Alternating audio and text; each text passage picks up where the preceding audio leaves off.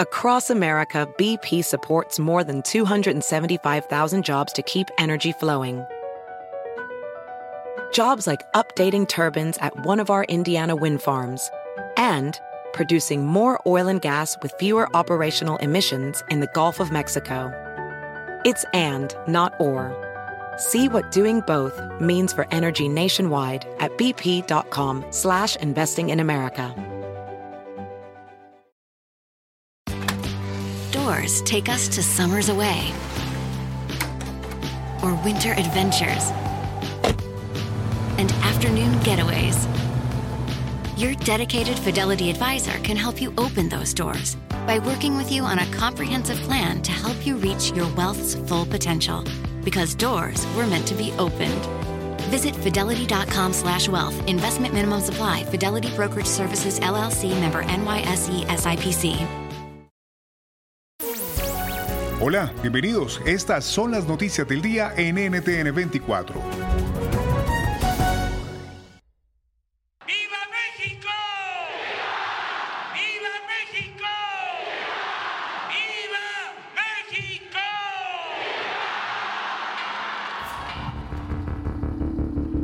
México se prepara para conmemorar el grito de su independencia. Son 211 años celebrados, esta vez sin público por cuenta de la pandemia del COVID-19. En medio de las fiestas patrias, también el país recibe esta semana la cumbre de la CELAC, para lo cual se ha invitado a al menos 16 presidentes, entre ellos Miguel Díaz Canel, líder del régimen cubano. Las reacciones políticas a su presencia en la nación no se han hecho esperar. Conversamos con el senador Gustavo Madero, expresidente del partido Acción Nacional. El presidente es un provocador, el presidente le gusta provocar y le gusta generar eh, una discusión siempre sobre todo lo que hace, todo lo que impulsa daña.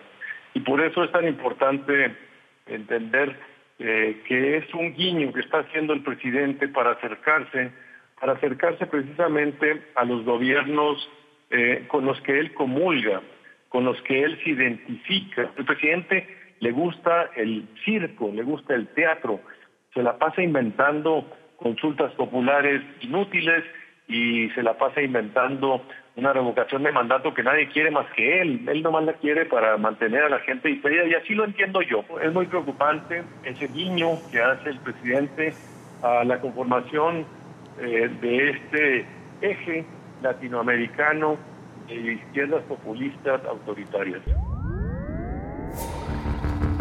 Nuevo giro en la investigación por el asesinato del presidente de Haití. El primer ministro Ariel Henry cesa al fiscal encargado del caso tras la solicitud del funcionario judicial a un juez para que investigara al político por las llamadas que realizó con el principal sospechoso del asesinato de Jovenel Moïse horas después de su muerte.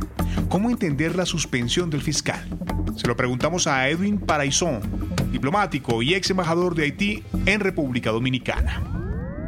Hay algunas actuaciones que son políticamente motivadas, eh, tal como, por ejemplo, eh, la, lo, la, decisión del fiscal principal de Puerto Príncipe en eh, citar al primer ministro.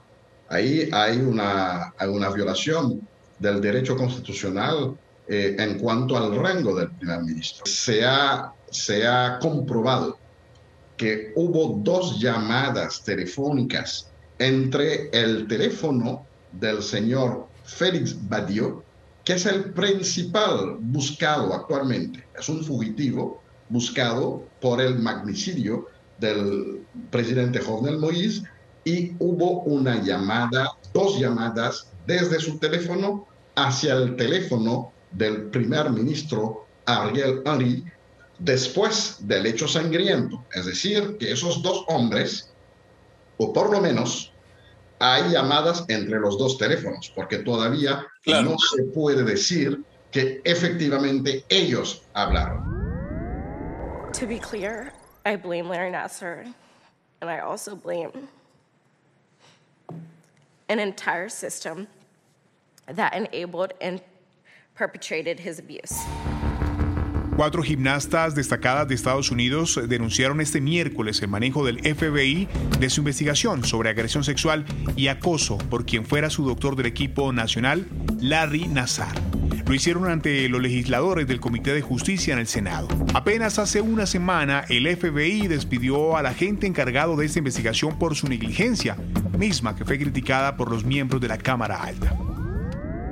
I'm sorry for what you and your families have been through. Uh, I'm sorry that so many different people let you down over and over again. And I'm especially sorry that there were people at the FBI who had their own chance to stop this monster back in 2015 and failed. And that is inexcusable. It never should have happened. Protestas contra el presidente Nayib Bukele en El Salvador. Los principales motivos que llevaron a movilizar a miles de personas fueron el rechazo al Bitcoin como criptomoneda de circulación legal y la reelección presidencial. En la marcha participaron grupos feministas, estudiantes universitarios, sindicatos, defensores de los derechos humanos. En nuestro club de prensa, la opinión del periodista del diario El Faro, José Luis Sanz. Estamos hablando de un presidente que en estos momentos eh, controla evidentemente el Ejecutivo eh, y lo hará durante mucho tiempo por todavía, eh, por mandato, controla con tres cuartas partes de, de, de, del Congreso el poder legislativo y desde el Congreso se ha hecho con el control del, poder, del poder judicial. Y además está impulsando, de hecho hoy es un día en ese sentido relevante. Esta noche eh, habrá una cadena nacional en la que se esperan anuncios. Eh, se espera que anuncie sus propuestas de reforma a la Constitución. De momento parece haber renunciado a convocar a una asamblea constituyente, pero ha anunciado una lista de más de 200 reformas a artículos de la Constitución. Eh, y que mm, tocan también el órgano, el Tribunal Supremo Electoral, a la sala de lo constitucional, que se convertiría en un Tribunal Constitucional y por tanto tendría que nombrarse de nuevo, de nuevo bajo eh, su absoluto control político en estos momentos eh, y, y, que incluso revisa el papel que tiene la Fuerza Armada. Estamos hablando de un presidente que ha anunciado que en los próximos cinco años quiere duplicar el tamaño del ejército.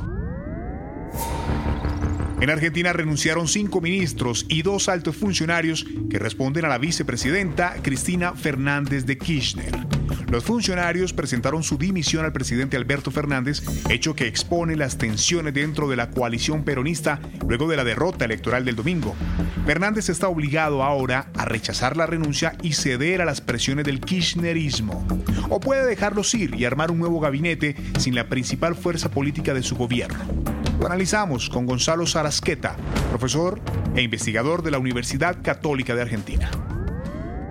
La manera de procesar la derrota del domingo Cristian Fernández de Kirchner es este jaque, este jaque mate institucional del presidente Fernández. La vicepresidenta mandó a sus ministros a que pongan a disposición la renuncia.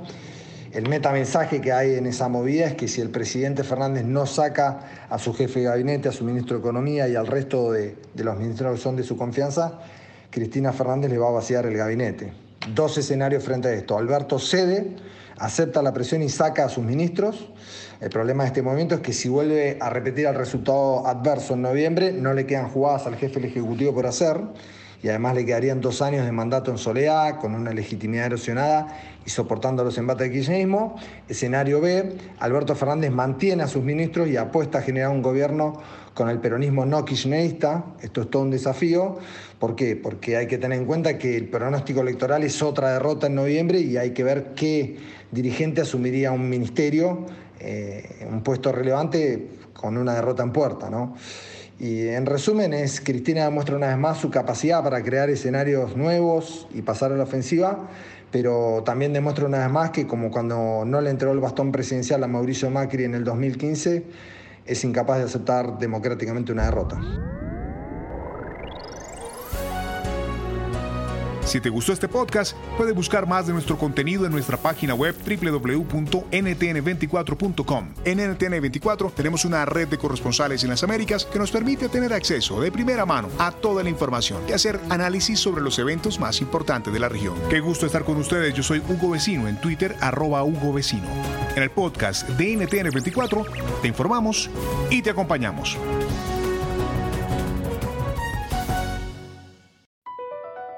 Across America, BP supports more than 275,000 jobs to keep energy flowing.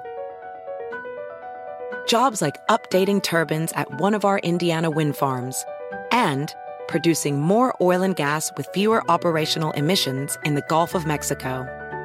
It's and, not or. See what doing both means for energy nationwide at bp.com slash investing in America.